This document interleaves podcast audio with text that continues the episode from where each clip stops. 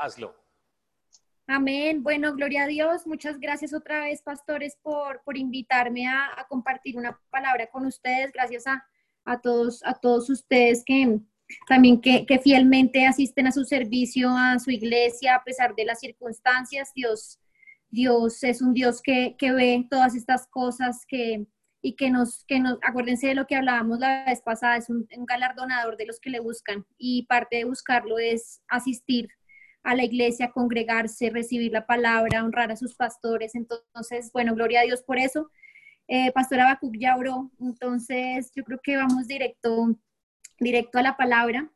Em, eh, cuando el Pastor Abacuc me, me, dijo que, que, sí, que sí quería o, me invitó a, compartir una palabra con ustedes, estuve preguntándole a Dios porque creo que creo que cuando uno comparte una palabra con, con, con una congregación o en otro lugar, no, no, no se trata de escoger una palabra al azar, se trata de lo que Dios quiere que en ese momento específico y ese grupo de personas específicamente reciba. Em, y entonces estuve orando un poco al respecto y Dios me mostró y me habló acerca de tres palabras que yo quiero que ustedes tengan en mente. Y la vez pasada eh, ya les digo cuáles son esas tres palabras, pero la vez pasada eh, hablábamos, em, eh, leímos una historia larga, ¿se acuerdan? Una historia larga en la Biblia. Hoy vamos a leer una historia más pequeña, pero yo quiero que tengan sus Biblias a la mano. quiero que me las, las muestren, por favor, si tienen así la Biblia, el celular, lo que sea. Pero es importante que cada vez que ustedes estén recibiendo la palabra tengan la Biblia. Eh, pueden estar seguros de que cuando el pastor, la pastora predican, les van a estar dando palabra, pero qué mejor es leerla y, y, confirmar lo que les están, lo que les están eh, impartiendo. Entonces, eh, las tres palabras que, Dios, que, que, el Espíritu Santo me dio y que quiero que ustedes la tengan selladas en su mente, selladas en su boca, es mírame, levántate y anda. Mírame, levántate y anda. Entonces quiero que leamos una historia que seguramente muchos de ustedes conocen. Esta es una historia un poco más corta que la vez pasada y está en el Nuevo Testamento, pero quiero, quiero hacerlo en dos partes. Quiero que leamos la historia, quiero que la tengan muy presente y luego quiero establecer un fundamento en ustedes, un fundamento de fe. Quiero aumentar su fe para que volvamos a esa historia y reciban lo que Dios quiere decirles hoy a ustedes, porque estoy segura de que es una palabra especial de Dios hoy para, para cada uno de nosotros, para mí también, claro. Así que vamos, por favor, a Hechos 3, Hechos 3 del 1 al 10, por favor.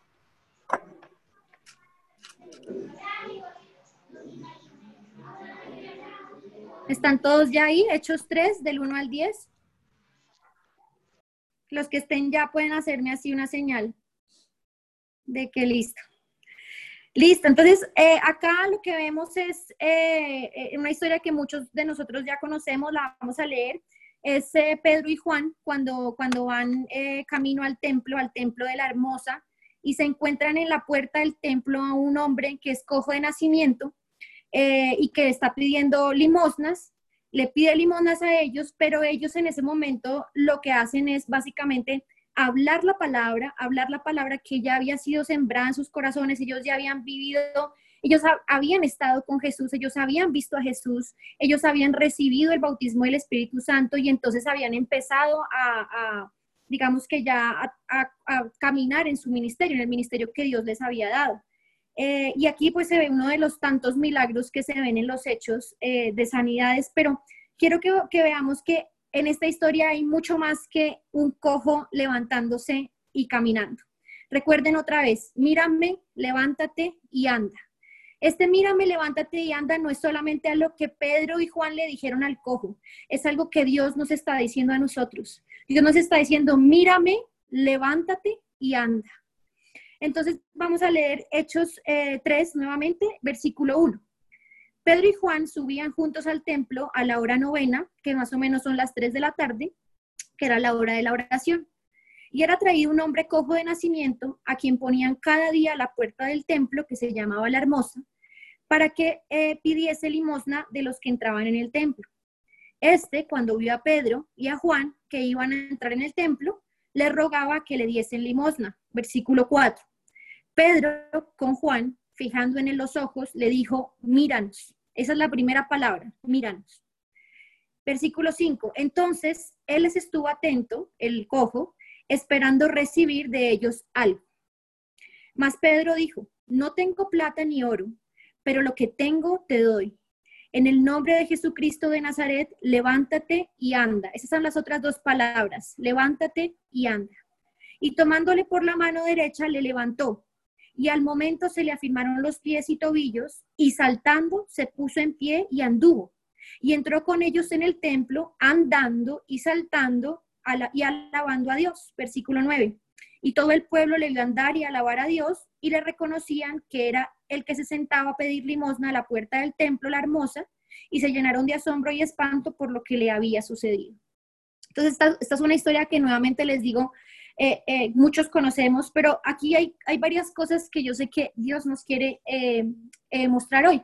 Y les dije que la primera parte quiero como establecer un fundamento de fe en ustedes para que volvamos otra vez a esta historia y podamos verlo, digamos, de la manera que Dios quiere hoy mostrarnos. Lo primero que, quiero, que quiero decirles es, ¿por qué vamos a hablar de mírame, levántate y habla y anda? Mírame, levántate y anda. Porque nosotros hemos sido nacidos de nuevo. Nosotros hemos sido, la palabra de Dios dice que hemos sido eh, eh, sepultados, hemos sido crucificados, sepultados y resucitados juntamente con Cristo. Y en esto yo quiero que ustedes, si están tomando notas o apuntes o algo, yo quiero invitarlos a dar ese paso adicional y, y anotar de verdad estas escrituras, porque para que ustedes miren a, Cristo, se levanten y anden en lo que Él ha prometido para ustedes, para que ustedes miren a Cristo, se levanten y anden eh, eh, de, de, esa situación de pronto en la que se encuentran, necesitan establecer su fe, necesitan estar fuertes en la fe. Y para eso se necesita qué? La palabra de Dios. Y si ustedes toman anotaciones, pues van a poder volver a las escrituras cada vez que lo necesiten. Entonces, lo primero es que hemos nacido de nuevo, hemos sido crucificados y resucitados juntamente con Cristo. Romanos 6, 4 dice, porque somos sepultados juntamente con Él para muerte por el bautismo, a fin de que como Cristo resucitó de los muertos por la gloria del Padre, así también nosotros andemos en vida nueva. Somos nuevas criaturas. No somos lo que éramos antes, somos nuevas criaturas, creados en Cristo Jesús para buenas obras. Gálatas 2.20 dice, con Cristo estoy juntamente crucificado y ya no vivo yo, más vive Cristo en mí. Ya no vivimos nosotros, más vive Cristo en nosotros. Y lo que ahora vivo en la carne, lo vivo en la fe del Hijo de Dios. Y Colosenses 2.12 dice que hemos sido sepultados con Él y también fuimos resucitados con Él mediante qué? Mediante la fe en el poder de Dios que levantó de los muertos. El poder de Dios, acuérdense que es el poder del Espíritu Santo, el poder de la resurrección. Lo segundo que quiero que tengamos muy presente es que hemos sido hechos hijos de Dios, pero no solamente hemos sido hechos hijos, sino que también hemos sido hechos herederos de Dios y coherederos con Cristo. Cuando uno es hecho hijo de Dios es porque tenemos la misma la misma cualidad de Cristo. Cristo es el, Jesús es el Hijo de Dios y nosotros gracias a la obra de la cruz fuimos hechos hijos de Dios, fuimos hechos como Jesús, pero además fuimos herederos. ¿Qué quiere decir esto? Tenemos un privilegio adicional. Cuando uno es parte de una familia, digamos en, la directo de una familia, uno tiene derecho a una herencia, uno tiene un privilegio y es poder acceder a esa herencia. Y esa herencia es todo esto que estamos hablando. Esa herencia no son las cosas materiales, no es la plata y el oro del que hablaban Pedro y Juan. Es lo que nosotros hemos recibido a través de la muerte de Jesús, a través de la resurrección de Jesús. ¿Y qué pasa con una herencia? Es irrevocable. Cuando ustedes reciben una herencia, nadie se las puede quitar. La herencia que hemos recibido eh, al ser hechos hijos de Dios, no nos la pueden quitar, pero además somos coherederos con Cristo. ¿Qué quiere decir esto? Pues que somos como Cristo, somos como hermanos de Cristo, somos de la familia de Dios. Esto, esto para que lo anoten y para que lo tengan muy presente está en Juan 1.12. Juan 1.12 dice, mas a todos los que le recibieron, a los que creen en su nombre, en quien, en Jesús, les dio potestad de ser hechos hijos de Dios. Todos los que hemos, hemos recibido y creído en el nombre de Jesús, hemos eh, sido hechos hijos de Dios. Romanos 8:15 dice, pues no habéis recibido el espíritu de esclavitud para estar otra vez en temor, sino que habéis recibido el espíritu de adopción por el cual clamamos Abba Padre. Entonces, no solamente fuimos hechos hijos de Dios, sino que además recibimos el espíritu de adopción por el cual podemos llamarlo Padre, por el cual podemos llamarlo Padre igual que Jesús lo llamaba Padre, a, Dios. Y Romanos 8:17 dice que si somos también hijos, acuérdense, también somos herederos de Dios y coherederos con Cristo. Esas van dos cosas. La primera, entonces, que, eh, dijimos es que hemos nacido, hemos eh, nacido de nuevo, hemos sido crucificados y resucitados con Cristo. La segunda es que hemos sido hechos hijos de Dios, herederos y coherederos con Cristo. La tercera cosa es que tenemos una nueva posición. Estamos sentados juntamente con Cristo a la diestra de Dios en lugares celestiales. Hoy nosotros vivimos acá en este mundo, pero acuérdense que nosotros somos espíritu, alma y cuerpo. Somos primero espíritu. Nosotros estamos acá, pero nosotros realmente estamos sentados con Cristo en los lugares celestiales a la diestra de Dios. Esa es una posición muy diferente, muy, muy distinta. Efesios 1.20 dice, la cual operó en Cristo, eh, el poder de Dios, el, poder de la resurrección operó en Cristo, resucitándole de los muertos y sentándole a su diestra en los lugares celestiales. Recuerden que hemos sido hechos hijos de Dios y que hemos sido eh, eh, crucificados, sepultados y resucitados juntamente con Cristo. Entonces, cuando, cuando la palabra de Dios nos dice que, que Cristo fue resucitado y sentado en lugares celestiales, ¿qué quiere decir? Nosotros también. Una vez hemos aceptado y hemos recibido esto. Efesios 2.6 dice lo que les estaba diciendo, y juntamente con Él nos resucitó y asimismo nos hizo sentar en los lugares celestiales con Cristo Jesús. Nosotros siempre repetimos esto de, hemos sido sentados en lugares celestiales, hemos sido sentados, estoy sentado en lugares celestiales, pero ¿qué es ser, estar sentado en lugares celestiales?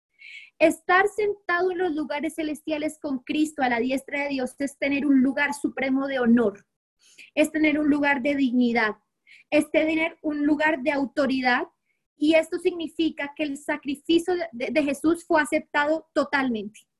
Cuando el sacrificio de Jesús es aceptado totalmente, lo que sucedió en la cruz, la victoria de la cruz, entonces nosotros estamos en un lugar supremo de honor, en un lugar de dignidad y en un lugar de autoridad.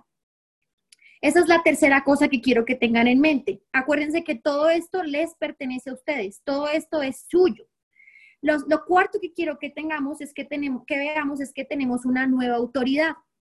No es una autoridad como la autoridad del mundo, no es una autoridad que, que nos infringe eh, miedo y temor, es otro tipo de autoridad. Es la autoridad que habla Efesios 1.21.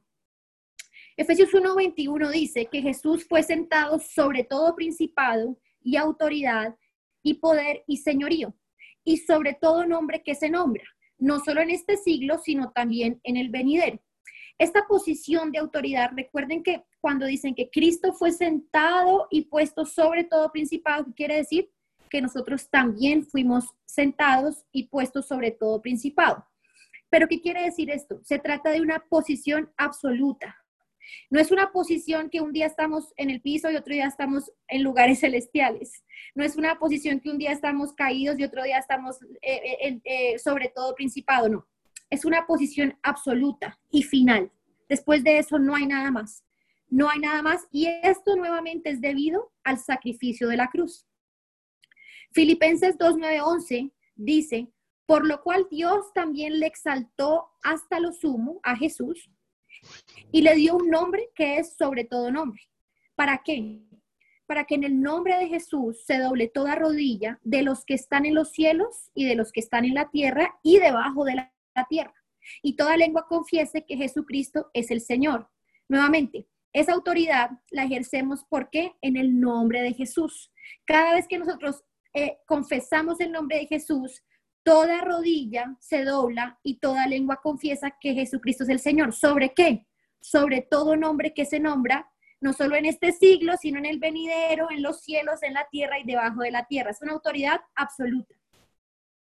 Lo siguiente es que fuimos sellados con el Espíritu Santo de la promesa. Esto es muy importante. ¿Por qué? Porque cuando veamos la historia de Pedro y Juan, nos vamos a dar cuenta que ellos previamente habían recibido el bautismo del Espíritu Santo que Jesús ya había prometido.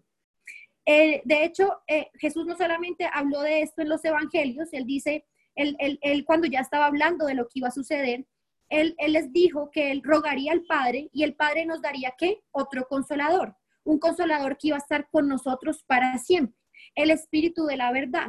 Recuérdense que, recuerden que ese consolador es lo que eh, se llama también paracletos, que me parece muy importante que ustedes lo tengan claro y recuerden que ese paracletos lo tienen ustedes dentro de ustedes, en su espíritu, y es uno llamado al lado del otro para ayudar.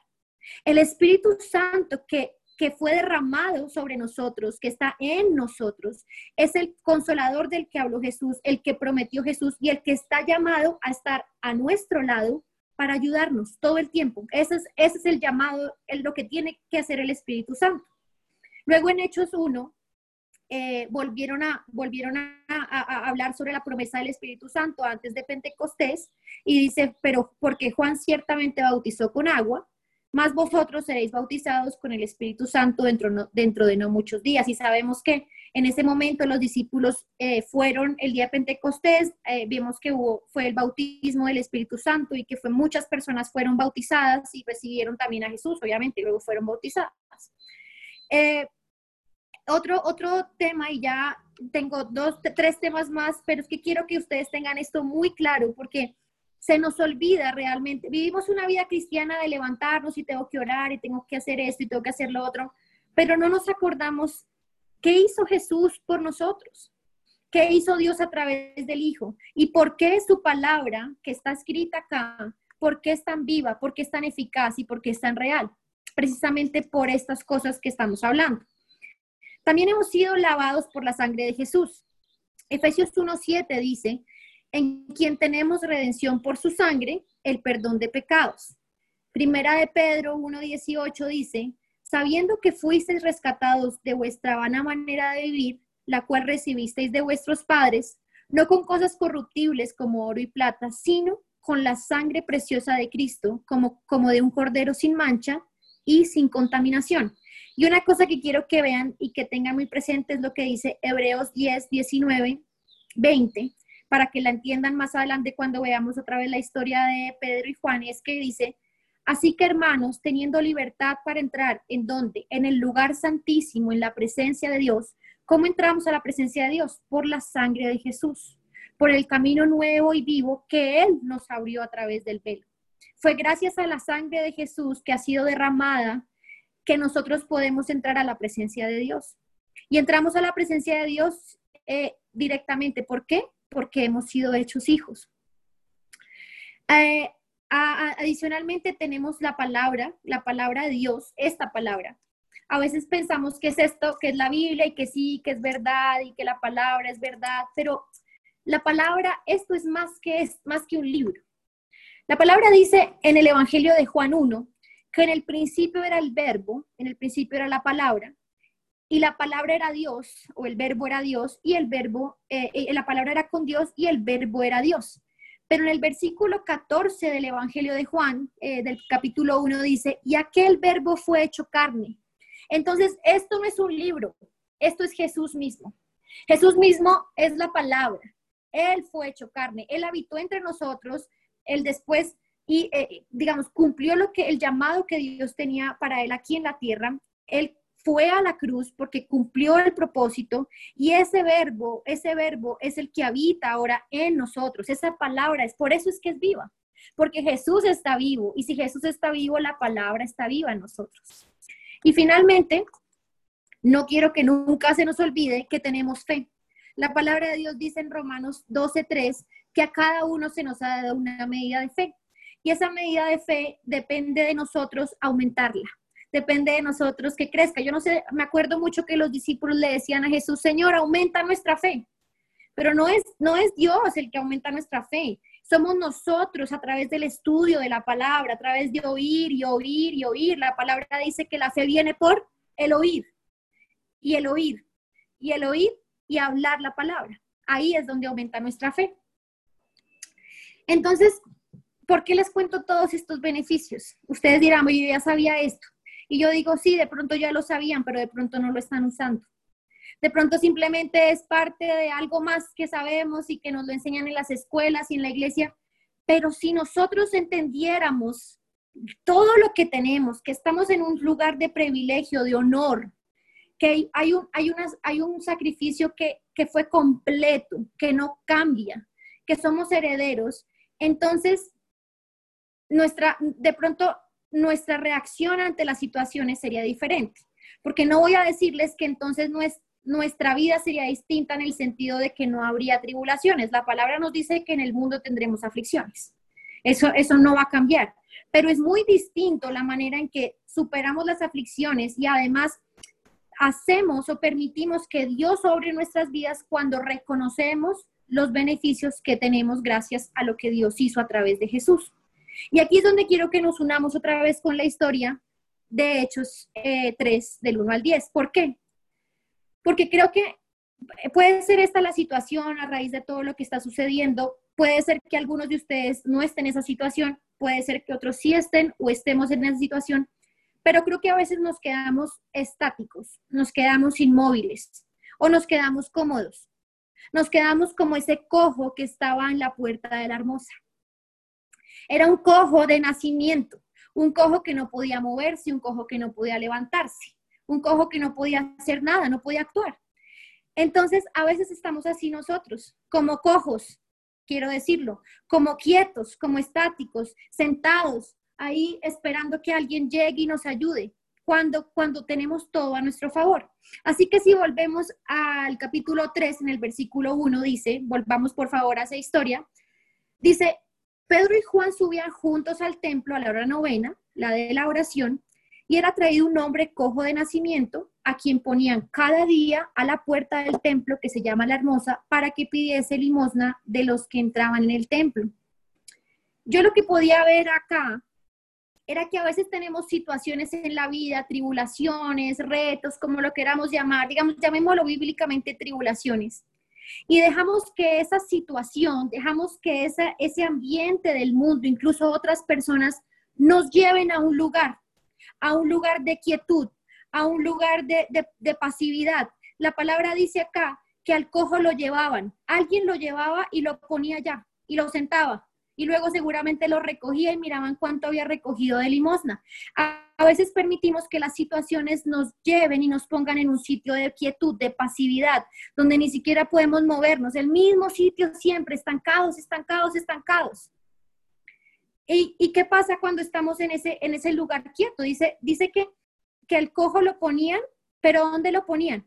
Afuera del templo, en la puerta, para que pidiese limosna a los que entraban.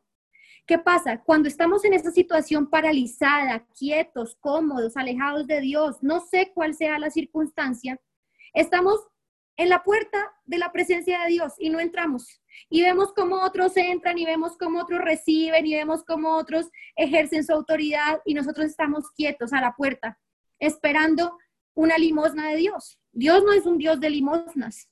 Dios ya nos dijo que nos va a dar. Dios ya nos dijo que nos dio en Cristo. Pero nos quedamos ahí quietos cuando, cuando, no, cuando no, vemos que lo único que tenemos que hacer es levantarnos y entrar en su presencia y usar lo que nos ha dado. Y a propósito quiero decirles esto. El templo de la hermosa era un templo hecho de bronce, hecho de bronce, no era hecho de piedra, no era hecho de ladrillo, era de bronce. Y medía más o menos 23 metros de, de ancho y 11 metros de alto.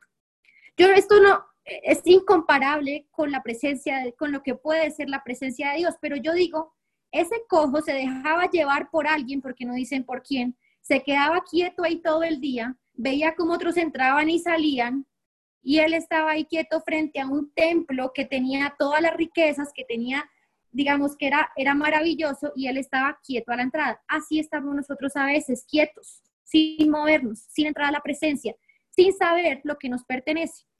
En el versículo 3 de, ese mismo capítulo dice, este, el cojo, cuando vio a Pedro y a Juan que iban a entrar en el templo, le rogaba que le diesen limosna.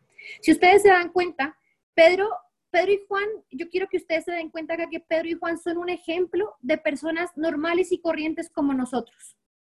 Pedro y Juan eran hombres normales y corrientes, ellos no, ellos no eran nada más que nosotros. La diferencia es que ellos habían decidido creer y recibir lo que habían visto y lo que habían oído. Y ese día estaban yendo al lugar correcto, dice que iban a entrar al templo. O sea, ellos iban en el camino. y como iban en el lugar correcto, Dios les puso la oportunidad de predicarle a ese cojo. Entonces, hay ocasiones, eh, hay ocasiones en las que vamos a, en las que vemos realmente a otros entrar a la presencia de Dios. Vemos como otros, así como Pedro y Juan, venían hacia el templo y así vemos a otros entrar a la presencia de Dios y nosotros seguimos con la mentalidad de que tan chévere los otros como se llenan de la presencia y tan chéveres como oran, tan chévere como reciben respuesta a sus oraciones y nos quedamos quietos como el cojo. Pero ¿qué pasa en ese momento? Dice el versículo 4 que Pedro y Juan fijaron los ojos en el cojo y les dijo, míranos, míranos. Recuerden, recuerden que eh, eh, la palabra de Dios dice que nosotros nosotros somos el cuerpo de Cristo aquí en la tierra, nosotros somos Jesús mismo representado aquí en la tierra. Pedro y Juan eran Jesús caminando sobre la tierra, Jesús ya se había ido, Jesús ya había resucitado. Y ellos habían sido guiados por el Espíritu Santo y antes de entrar al templo el Espíritu Santo les habló y les mostró al cojo, pero el cojo les dijo, míranos. Recuerden que en el versículo anterior el cojo dice, eh, la, Biblia dice que el cojo los, los miró, los, los vio, los vio. Pero recuerden que una cosa es ver y otra cosa es mirar. Y ellos le dijeron, mírame, míranos, pon tus ojos donde, donde en nosotros, o sea, míranos porque te vamos a dar una palabra. Entonces, en este punto, ¿por qué ellos hicieron esto? Porque Pedro y Juan sabían lo que les pertenecía en Cristo. Ellos sabían la autoridad que tenían, sabían que Cristo estaba en ellos, sabían que ellos tenían el, el sello del Espíritu Santo. Y por eso fueron tan enfáticos y le dijeron al cojo, míranos, míranos. ¿Qué pasa en este caso?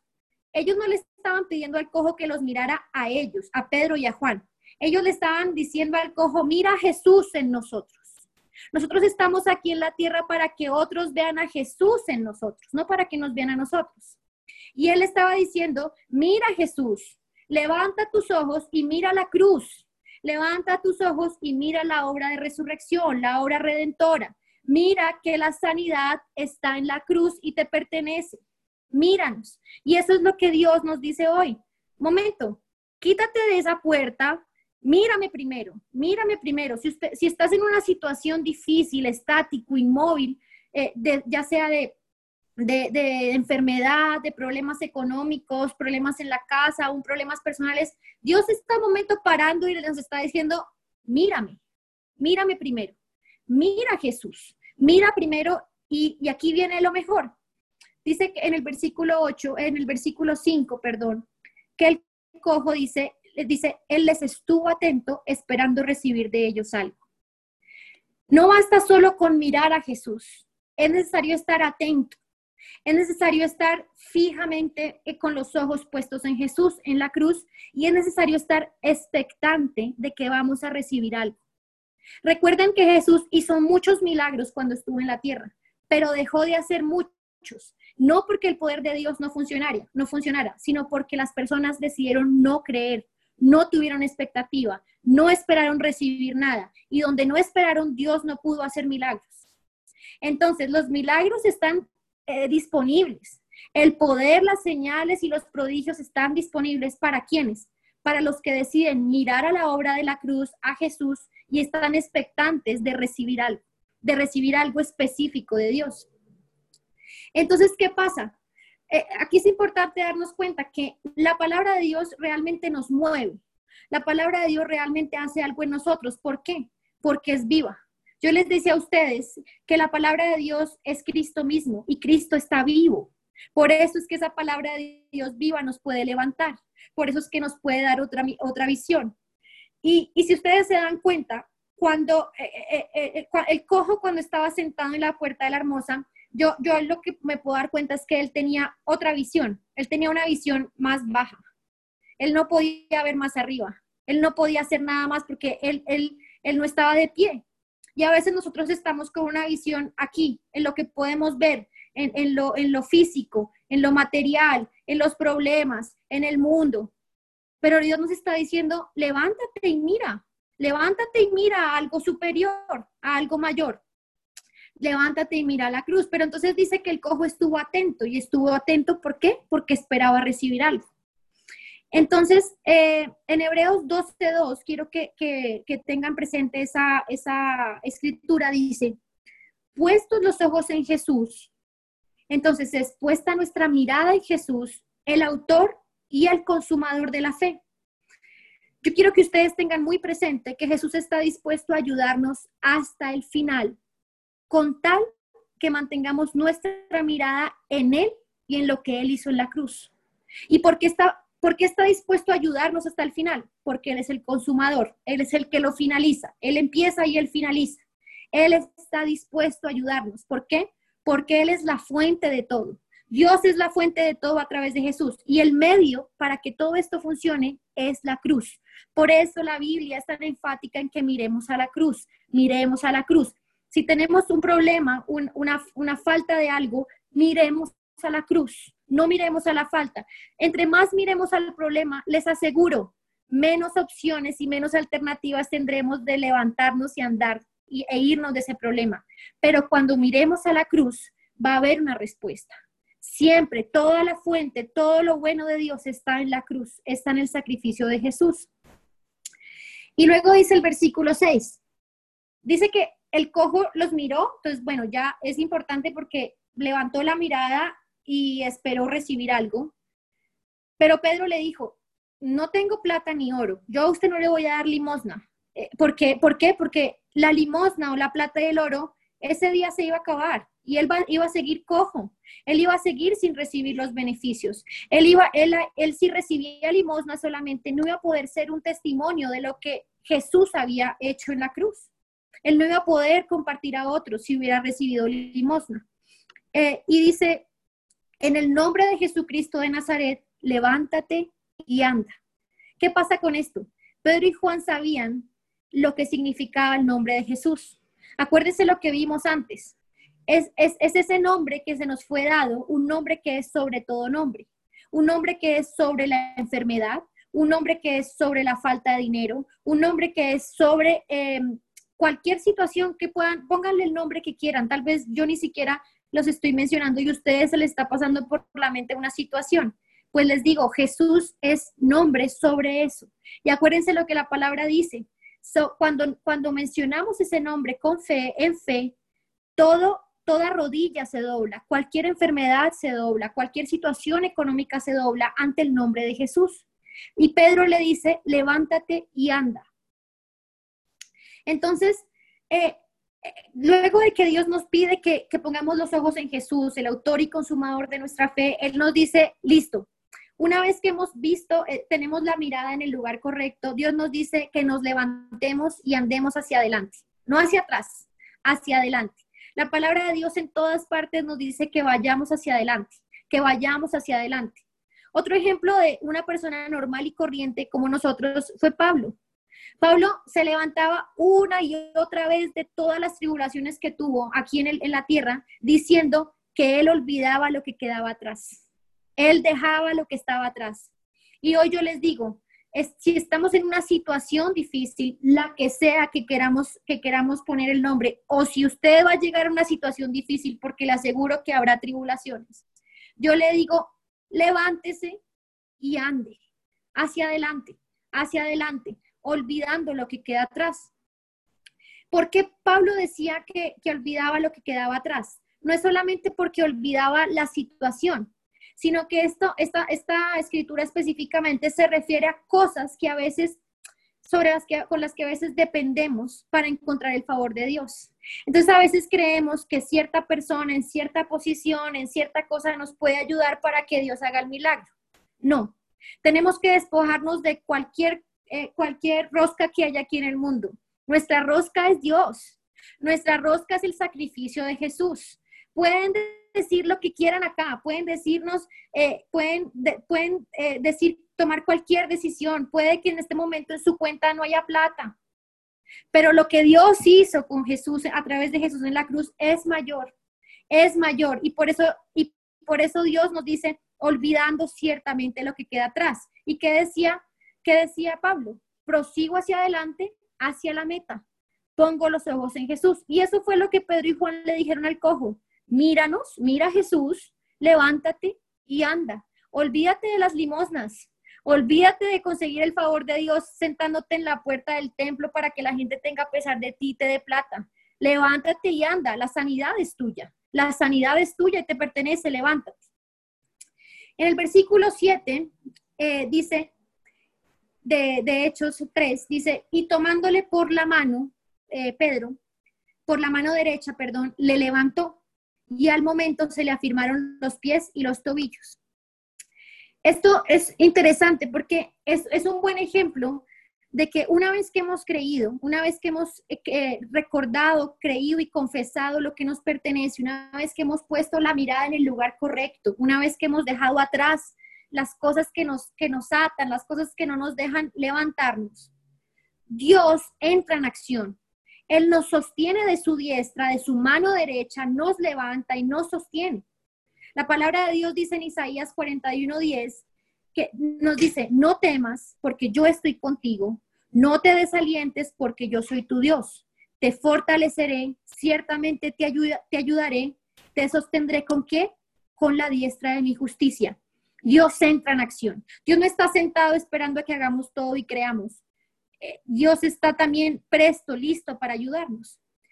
Eh, eh, otra cosa que me parece muy interesante es que la diestra de Dios, la derecha, la diestra, la diestra de Dios, la mano de Dios, dice la palabra en Salmos 16, 11, es donde hay delicias para siempre. Y si nosotros estamos sentados a la diestra de Dios en los lugares celestiales, entonces hay delicias para siempre. La mesa está puesta, todo está puesto para nosotros y Dios nos, nos tiene a su diestra. La palabra también dice que la diestra de Dios es escudo, que la diestra de Dios nos sustenta. También dice que la diestra de Dios está sobre nosotros, que con la diestra de Dios no podemos temer, que Él es el primero y el último, el autor y el consumador. Todo eso está a la diestra del, del Padre. Y la palabra dice en Hechos 3 que Pedro tomó que tomó al cojo por la mano derecha y le levantó. Dios nos levanta con su diestra. Dios nos sostiene. Él nos levanta. Él nos ayuda. Él nos lleva de gloria en gloria. Él nos lleva de triunfo en triunfo. ¿Para qué? Para que podamos ser afirmados, fortalecidos, con nuestros pies firmes sobre la palabra. ¿Para qué? Para proseguir a la meta. En el, en el versículo 7 de Hechos vemos que cuando Pablo, cuando Pedro lo levantó con la mano derecha, por la mano derecha, dice que al momento se le afirmaron los pies y los tobillos. Cuando hemos decidido creer, cuando hemos decidido eh, eh, confesar y realmente creer lo que nos ha sido dado a través de la cruz, entonces Dios nos sostiene y en ese momento somos otra vez fortalecidos. Vamos a tener momentos de, de, prueba, de, que nos sentimos débiles. Dios Dios lo sabe y la palabra de Dios lo dice. Pero cuando decidimos creer de esa manera, cuando decidimos confesar de esa manera, instantáneamente, como dice acá, al momento, nuestros pies se afirman, nuestros pies están firmes sobre la roca, firmes sobre la palabra. ¿Para qué? Para proseguir a la meta. Y dice el versículo 8 de, Hechos, eh, que el cojo saltó, se puso en pie, anduvo y entró con ellos al templo andando y saltando y alabando a Dios. Acuérdense que al comienzo el cojo alguien llevaba y lo ponía en la puerta y él pedía plata y veía como todo el mundo entraba al templo. Cuando él recibe la sanidad porque decide mirar a Jesús, entonces él se paró, sus pies fueron afirmados, él caminó y ¿qué pasó? Él entró. Él entró. Él entró, al templo. Y cuando estamos en pie y andamos es porque actuamos en lo que tenemos. Y es en ese momento en donde podemos realmente entrar confiadamente al trono de la gracia, en donde podemos entrar al lugar santísimo, en donde podemos alabar y adorar a Dios. Eh, nosotros podemos sentarnos, yo les decía al comienzo, podríamos sentarnos a la puerta del lugar santísimo, a la puerta de la presencia y ver cómo otros son llenos de la presencia mientras nosotros estamos digamos, abrumados con lo que está pasando. Pero la palabra de Dios dice en Hebreos 4:16, acerquémonos pues confiadamente al trono de la gracia para alcanzar misericordia y hallar gracia para, lo, para el oportuno socorro. Nosotros siempre oímos esto, pero yo quiero que hoy ustedes tengan en cuenta esto. Ustedes tienen la sangre de Jesús, el Espíritu Santo, la palabra, la autoridad, la posición para poder entrar al trono de la gracia, para poder entrar a la presencia de Dios. Y cuando uno entra a la presencia de Dios, quiero que, e, esto quiere decir que, que, estamos en, el asiento, se refiere al asiento del poder divino, se refiere a la fuente de gracia ilimitada. Cuando entramos a la presencia de Dios, hay una gracia ilimitada. Se refiere a la, a la bondad de Dios para los que se acercan para el oportuno socorro. ¿Y qué es el oportuno socorro? Es el oportuno socorro que recibió ese cojo ese día por estar en el lugar correcto, en el momento correcto. Oportuno, y, no se les olvide esto, oportuno quiere decir, en el, esto no está en la Biblia, esto está en el diccionario, eh, dice, oportuno significa que es algo que se hace o que sucede en tiempo y a propósito cuando conviene. Es decir, en el momento correcto, en el lugar correcto. Eso es oportuno. ¿Y qué es socorro? Socorro tiene muchas, muchas eh, em, eh, definiciones, pero esta me encanta y no quiero que se les olvide. El socorro es la provisión de municiones de boca o de guerra que se lleva a un cuerpo de tropa o a una plaza que la necesita. Cuando entramos a la presencia de Dios, al trono del Padre, cuando entramos al lugar santísimo, recibimos el oportuno socorro, recibimos las municiones, recibimos lo que necesitamos para ir a la batalla. ¿Qué necesitan hoy ustedes tumbar? ¿Qué necesitan hoy ustedes mover? ¿Qué montaña necesitan que se mueva? Cuando eh, necesitan levantarse otra vez, que sus pies sean afirmados, Dios les puede dar el oportuno socorro cuando entran a su presencia. Dios está diciendo, mírame, levántate y anda y yo te daré mi oportuno socorro. Dios llega a tiempo, Dios llega a propósito, Dios llega cuando conviene. Si nosotros decidimos mirarlo, levantarnos y andar. Eso es lo que hace Dios. Dios nos provee lo que necesitamos, todo para ir al campo de batalla.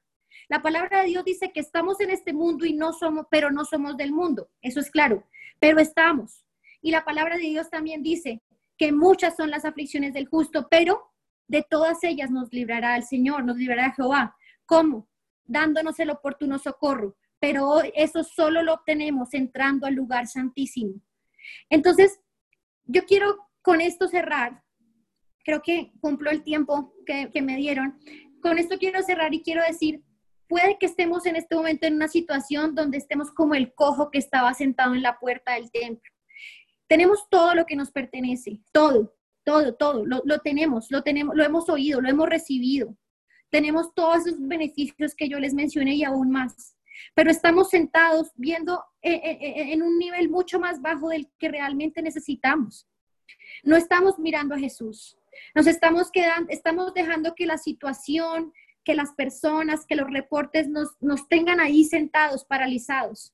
Cuando Jesús nos está diciendo, mírame, levántate y anda entra al templo, entra a mi presencia y yo te daré el oportuno socorro. Necesitas sanidad, yo te daré sanidad. Necesitas provisión, yo te la daré. De hecho, ya está listo para ustedes, solo hay que coger y tomarlo. Recuerden que la palabra dice que a la diestra de Dios hay delicias para siempre, es decir, hay una fuente inagotable de bendiciones. ¿Qué tenemos que hacer? Entrar y tomar. Entrar y tomar. Pero cuando uno va a la batalla, como dice acá, cuando uno va a la batalla, pues hay que pelearla. Hay que pelearla. Y muchas veces hay cosas que no vemos al instante, pero eso no quiere decir que la victoria no esté asegurada. No esté asegurada. Y eso, eso es lo que hoy yo quiero decirles. Y si hay alguien, eh, eh, el Señor de verdad me hablaba muy fuerte esto, porque yo sé que todos vivimos situaciones, pero algunos a veces vivimos unas bien difíciles, de verdad. Y, y en esto sí quiero ser muy honesta. Vivimos situaciones difíciles y a veces sentimos que viene una cosa tras otra.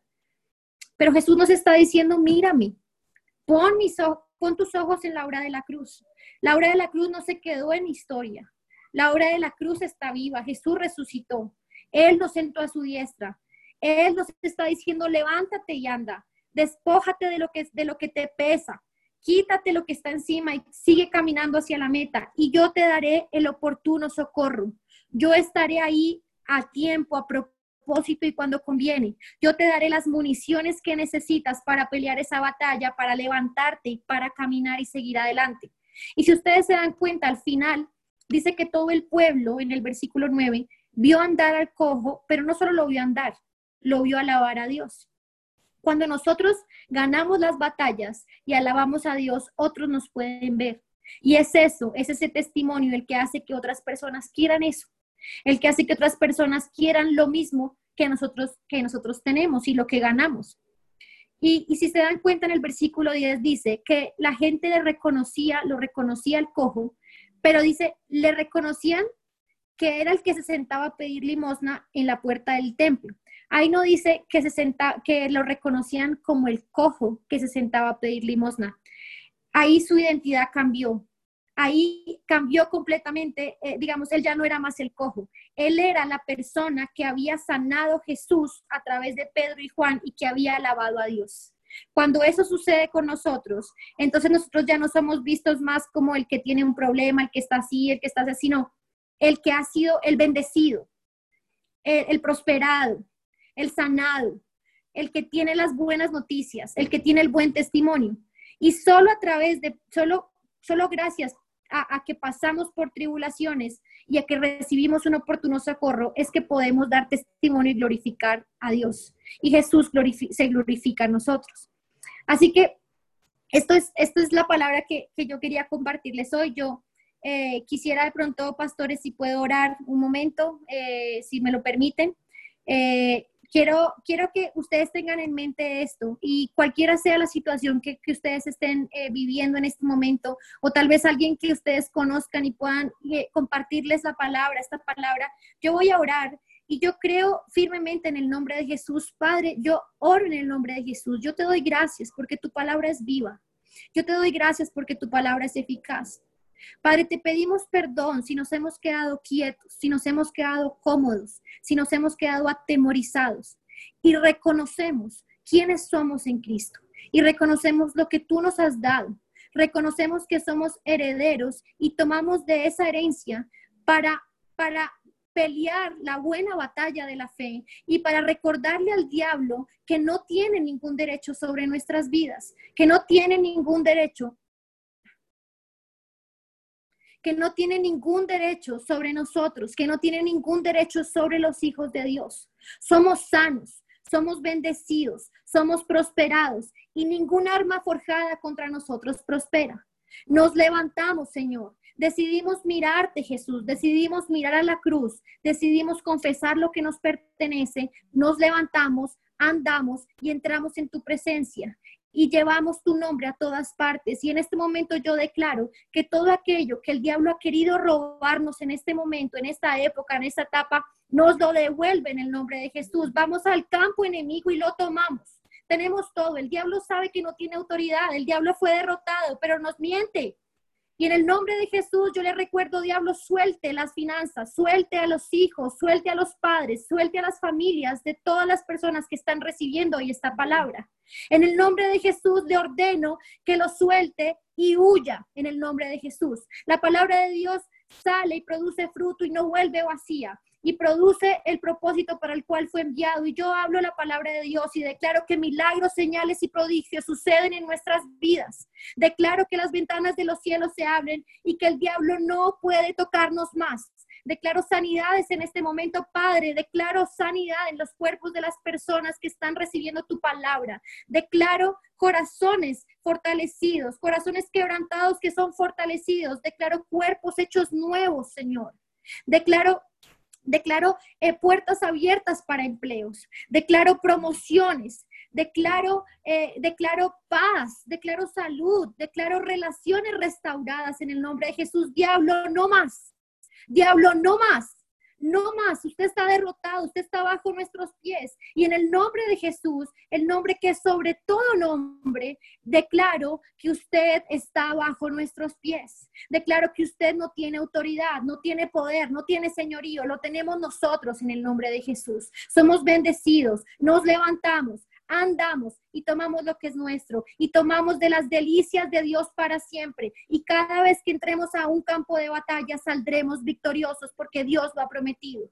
En el nombre de Jesús te doy gracias y te doy gracias de antemano por los milagros, las señales y prodigios que tú estás haciendo, Señor, en este momento en la vida de cada uno. Y, y sabré, estoy segura, estoy segura de que hay testimonios que nos estarán dando. Estoy completamente segura. Y así como Jesús oró a ti, Padre, cuando estaba aquí en la tierra, yo te doy gracias porque tú me has oído. Yo te doy gracias de antemano porque tú nos has oído, Señor. Y tú no mientes. Y tú no eres hijo de hombre para mentir ni para arrepentirte. Y tú no puedes ser burlado ni tu palabra. Gracias, Padre Santo. En el nombre de Jesús, bendigo a estas personas, a cada persona que está conectada. Bendigo a los pastores. Declaro puertas abiertas, ventanas de los cielos abiertos, derramando bendición hasta que sobre y abunde. En el nombre de Jesús. Amén y amén. Gracias, Padre. Gloria a Dios.